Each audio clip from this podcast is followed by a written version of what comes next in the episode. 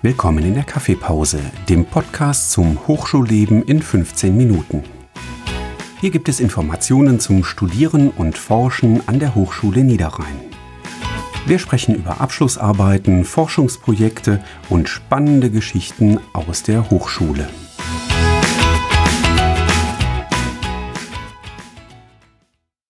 Ja, herzlich willkommen zu unserer heutigen Kaffeepause. Heute haben wir wieder einen Gast und zwar ist die Anna Bogedein bei uns. Vielen Dank, dass du dir heute die Zeit für ein kleines Interview genommen hast. Ja, sehr gerne. Bitte stell dich doch unseren Hörern einmal kurz vor und erzähl mal, was du so beruflich an der Hochschule machst. Mein Name ist Anna Bogedein. Ich bin 30 Jahre alt. Ich bin tatsächlich auch in Reit geboren, bin dann in Korschenbruch aufgewachsen und wohne seit zwölf Jahren wieder in Reit habe während meines Studiums in Aachen, auch in Reit gewohnt, ähm, habe 2014 meinen Master in Wirtschaftsgeografie in Aachen gemacht und hatte habe da Raumplanung und Verkehrswesen noch im Nebenfach studiert und bin jetzt seit 2015, seit Anfang 2015 im NIRS an der Hochschule Niederrhein. Ja, was mache ich hier? Ich bin in erster Linie Projektmitarbeiterin für Drittmittelprojekte und da im Speziellen Projekte zur Förderung der lokalen Ökonomie. Ich habe aber auch schon eine Tourismuspotenzialanalyse gemacht. Ich habe ein neues Konzept für den Reiterwochenmarkt entworfen. Da war die Stadt Mönchengladbach auch selber der Auftraggeber. Momentan befasse ich mich mit dem Thema Strukturwandel weg von der Braunkohle und ein größeres Projekt, wo wir ja noch genauer darauf eingehen wollen, ist das Euregio Campus Limburg Niederrhein Projekt. Nebenbei mache ich noch ein bisschen Lehre ab und zu, ähm, aber das ist dann mehr nach Bedarf. Ja. Also es hört sich schon sehr spannend an. Du erwähntest es bereits. Heute geht's ja ums Euregio Campus Projekt und das ist ja für Studierende sehr interessant. Ich komme einfach mal zur ersten Frage. Erzähl doch mal bitte, was genau im Projekt so passiert und was das Projekt so ausmacht. Genau. Ja, so ein bisschen generelles zum Projekt. Der Auftraggeber ist da die Euregio Rhein-Maas Nord. Das NIRS, das Niederrhein-Institut für Regional- und Strukturforschung von der Hochschule Niederrhein, ist der Leadpartner. Wir haben aber noch weitere Partner im Boot und das ist zum einen die ähm, Fontes in Venlo, die Stadt Venlo, die Stadt Mönchengladbach, die Wirtschaftsförderung Mönchengladbach, die Stadt Krefeld und die Wirtschaftsförderung Krefeld. Das Projekt geht über eine Laufzeit von drei Jahren und hat ein Projektvolumen von fast zwei Millionen Euro, also auch ein bisschen was an Puffer, um ein paar Dinge zu bewegen. Das wollen wir mit drei verschiedenen Arbeitspaketen quasi machen. Zum einen steht an oberster Stelle die Vermarktung der Euregio mit einem eigenen Branding als Wissensregion. Das unter dem Namen Cleverland. Da haben wir jetzt einen super Zeitpunkt erwischt, weil die Homepage ist gerade online gegangen. Unter cleverland.eu kann man sich über die Region hier informieren. Dann ist auch, ähm, sind Social-Media-Kanäle eingerichtet worden. Also ich weiß es jetzt nur bei Instagram. Da haben wir nämlich auch, da ist es definitiv auch schon online gegangen. Ich denke mal bei Facebook auch. Dann wird es noch eine Posterkampagne geben, um eben diese ganze Region hier so ein bisschen noch zu vermarkten und zu zeigen, was es alles gibt. Wir haben eine Analyse der Region und eine Befragung in der Region jetzt schon erledigt und auch weitere sind in Planung, auch mit Studierenden der Hochschule Niederrhein und der Fontes zusammen. Und ein weiterer Punkt dieses Vermarktungspakets ist es eben früh Schüler und Studierenden den Vorteil der Region klarzumachen.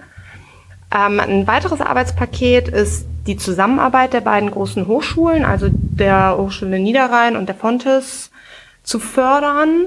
Das haben wir zum Teil auch schon auf den Weg gebracht. Es gibt ein Erasmus-Abkommen mittlerweile der Hochschulen. Also wenn man ein Auslandssemester machen will und das aber vielleicht gerade in der Region machen möchte, dann kann man das jetzt als Fontes-Studierender an der Hochschule Niederrhein oder als Hochschule Niederrhein-Studierender an der Fontes machen. Dann sind einige Angebote schon geöffnet worden, seien es einzelne Vorlesungen oder eben auch das Sprachenangebot. Das können jetzt Studierende jeweils der anderen Seite der Grenze nutzen. Und wir sind auch gerade dabei, ein ähm, Double Degree aufzubauen, also ein Doppelabschluss, dass man nach wohl vier Jahren und nicht nach drei Jahren einen Bachelor der Hochschule Niederrhein und einen Bachelor der Fontes in den Händen hält. Aber wie gesagt, da sind wir gerade erst noch im Aufbau und es wird auch noch einige Zeit dauern, bis man das dann auch wirklich studieren kann. Ähm, das dritte Arbeitspaket ist die Verringerung des Brain Drains, vielleicht sogar eine Erzeugung des Brain Gains, also Fachkräfteabwanderung irgendwie verhindern. Und das wollen wir erreichen, indem wir Studierenden frühzeitig die Region hier attraktiv machen, die Unternehmen, die in der Region sitzen, bekannt machen, aber auf der anderen Seite auch den Unternehmen aus der Region zeigen, was es hier für Studiengänge gibt, was gibt's hier für Absolventen, weil auch das wissen viele Unternehmer nicht. Die suchen sich dann ihre, ihre Fachkräfte irgendwo in Frankfurt, in Köln, in München, in Berlin und wissen gar nicht, was, was hier vor der Haustür so passiert. Und mhm. das alles zusammen wollen wir jetzt wie gesagt, über noch anderthalb bis zwei Jahre ähm, ja so ein bisschen bekannter machen und die Region halt interessant machen für alle. Das klingt auf jeden Fall sehr spannend.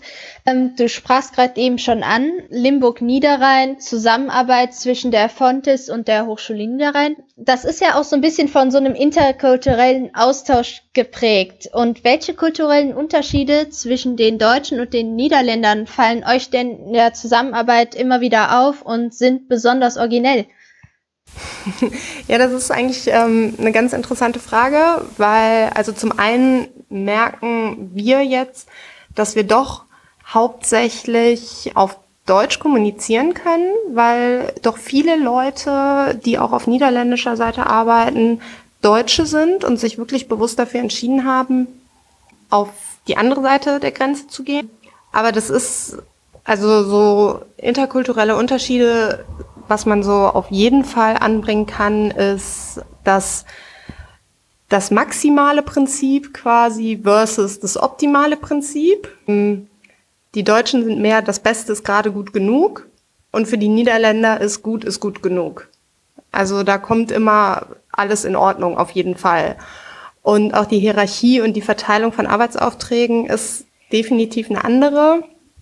Ähm, während deutsche Unternehmer oder auch deutsche Arbeitsstrukturen, sage ich mal, da doch etwas durchgetakteter sind, ist es bei den Niederländern doch eher, dass es auch situativ entstehen kann. Also gerade was ähm, Verantwortung angeht. Das ist nicht mit einer gewissen Position, geht nicht mit einer gewissen Position einher, sondern eben mit einem gewissen Arbeitsauftrag eher. Und dann kann auch mal jemand mehr Verantwortung haben, der vielleicht eine niedrigere Position hat als irgendjemand anders. Also das ist nicht so hierarchisch aufgebaut, es, wie es die Deutschen eigentlich kennen.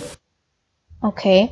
Das stelle ich mir für viele Studierende sehr interessant vor. Es geht für viele ja auch darum, praktische Erfahrungen zu sammeln und wenn sie quasi durch Hierarchien, um es jetzt mal böse zu sagen, ein bisschen dran gehindert werden, dann kann das vielleicht demotivierender sein, als wenn sie vielleicht von der anderen Perspektive her etwas mehr zugetraut bekommen. Das ist, äh, glaube ich, auch schon ein Unterschied.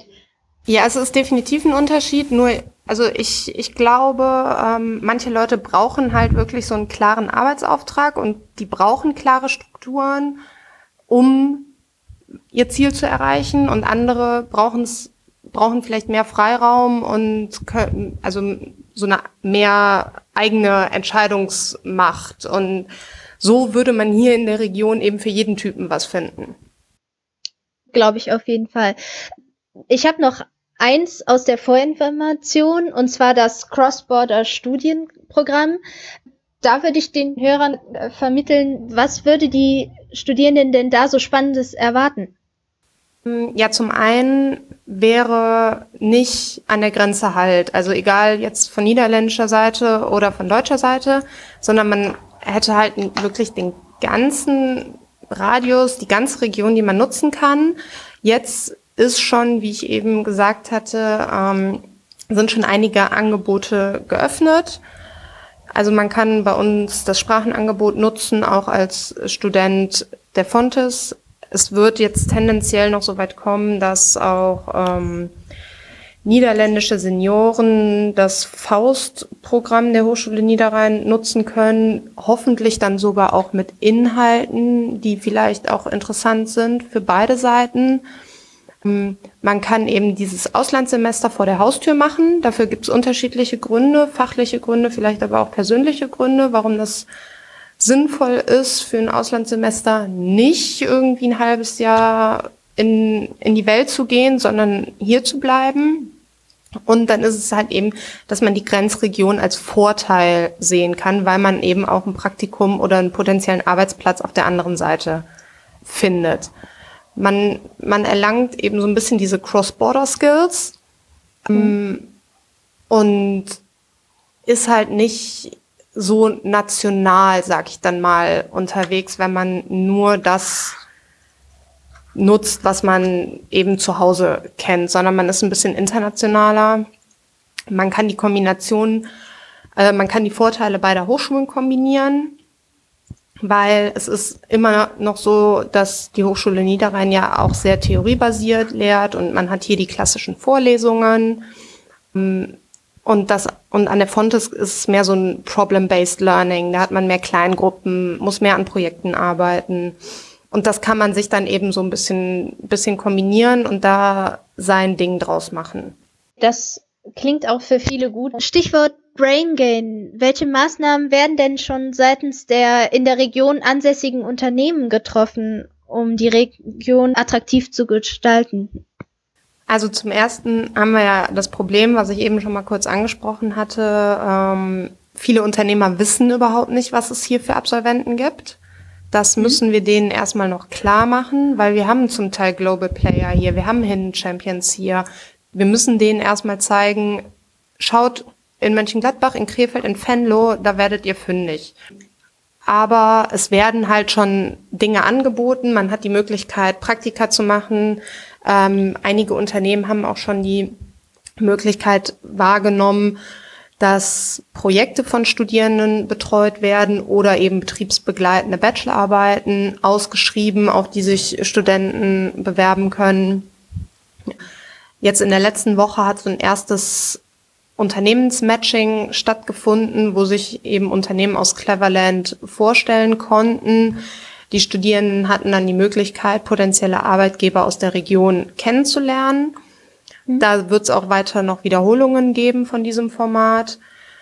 Dann wird auf der Homepage Cleverland EU eine Unternehmensdatenbank eingeführt.